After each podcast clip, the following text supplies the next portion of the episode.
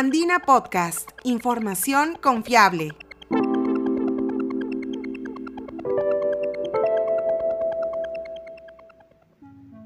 Hola, soy Quilla Cuba, periodista de la agencia andina. La historia del principal dios de la mitología mochica, Ayapaek, ha servido de inspiración para un videojuego peruano que fue el tercer finalista y ganador de la categoría Mejor Diseño Accesible del concurso Cultural Heritage Game Jam 2021, organizado por la Oficina de Asuntos Culturales y Educativos del Departamento de Estado de los Estados Unidos.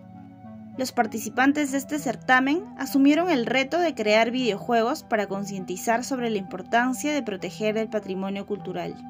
Dos propuestas peruanas fueron elegidas como ganadoras. En el anterior episodio presentamos el videojuego que ocupó el primer lugar. Se llama Purunmachu y está basado en la cultura chachapoyas. Y hoy, en Andina Podcast, Satoshi Waku, creador del videojuego Ayapaek, nos comparte los detalles de su obra y nos cuenta cómo fue su experiencia participando en este concurso.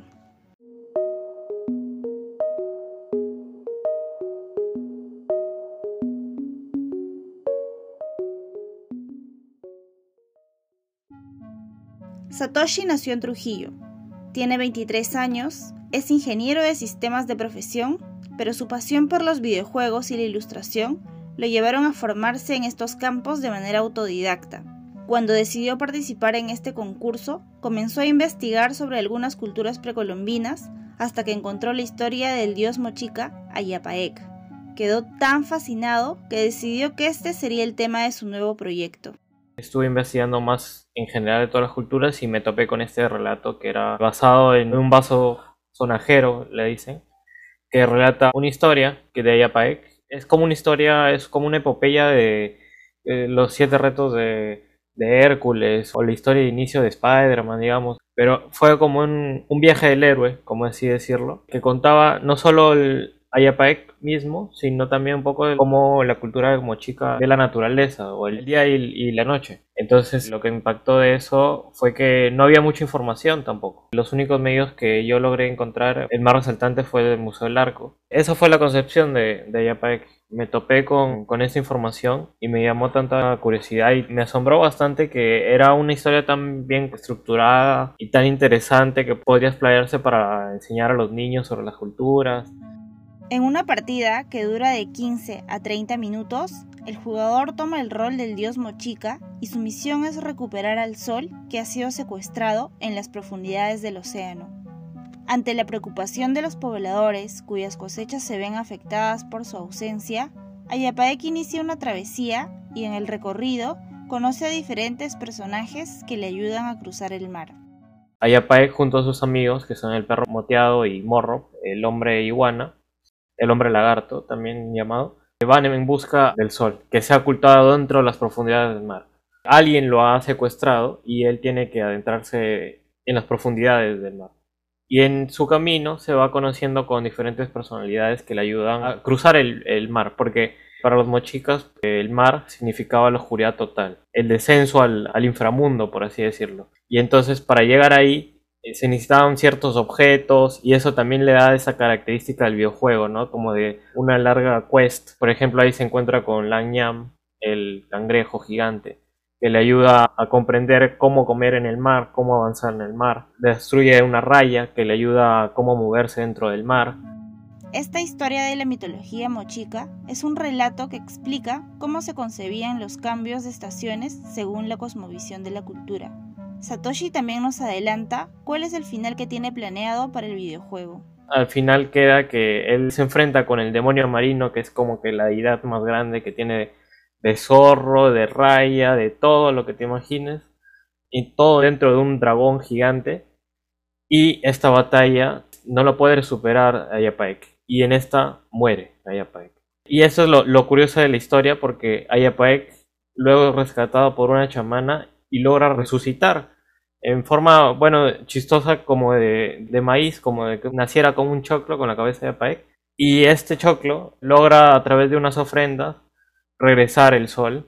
Esa travesía nos cuenta la creación de las estaciones. Cuando el sol sale y se oculta a, través del mar y luego vuelve a salir. Esa es la, la vida, la muerte, la resurrección y eso es lo que nos nos enseña al final cómo es de cíclica la naturaleza, que tanto nos da y nosotros también debemos darle, y todo se vuelve un, un círculo ahí simbiótico. Ayapaek es un videojuego del género plataformas. Satoshi explica cuáles fueron sus referentes en el proceso de diseño de personajes y estilo de ilustración.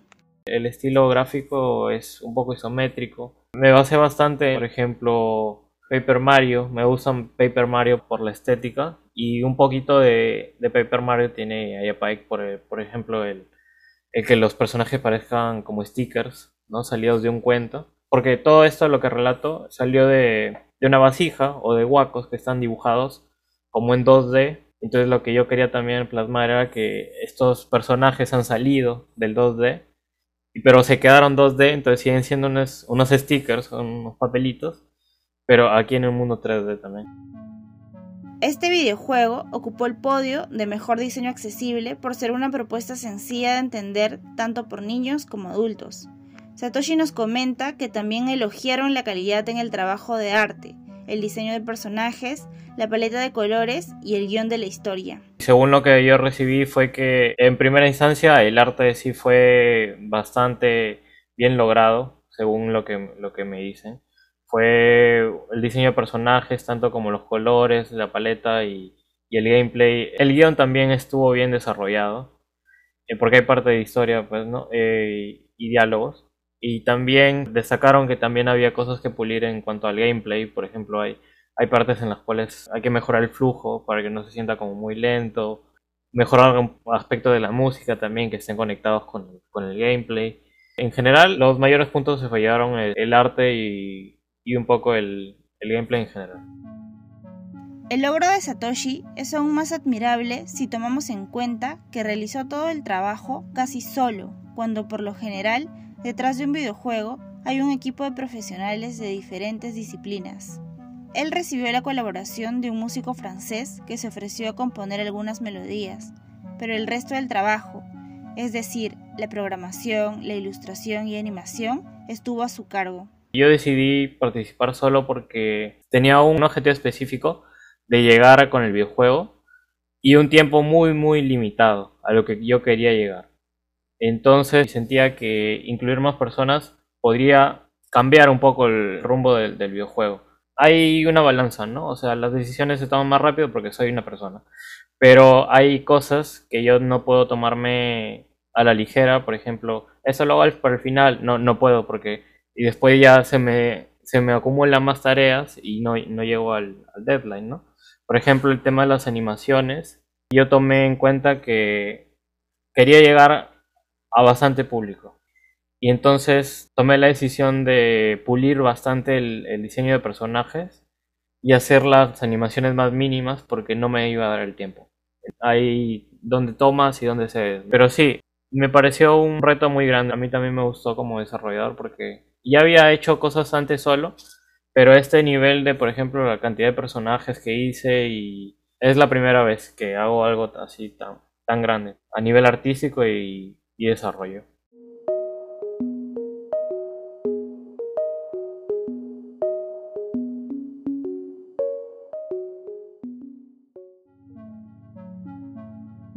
Con el fondo de financiamiento que obtendrá por ser uno de los ganadores del concurso, Satoshi podrá incorporar más personas a su equipo para seguir mejorando su proyecto.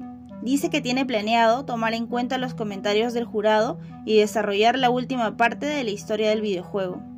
Por ahora, existe una versión demo de Yapaek que está desarrollada en un 80%. Está disponible para jugarse en web o puede descargarse en computadoras.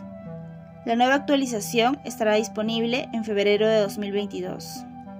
En Andina Podcast tenemos una lista de reproducción exclusiva sobre eSports y videojuegos. Ahí puedes encontrar la historia de Purumachu, el otro juego peruano que ganó el destacado concurso, y también otros proyectos que destacan en la industria nacional. Si te interesan las historias de ciencia y tecnología, visita nuestra web www.podcast.andina.p y síguenos en SoundCloud y Spotify. Este podcast fue producido y editado por Quilla Cuba. Muchas gracias por escuchar.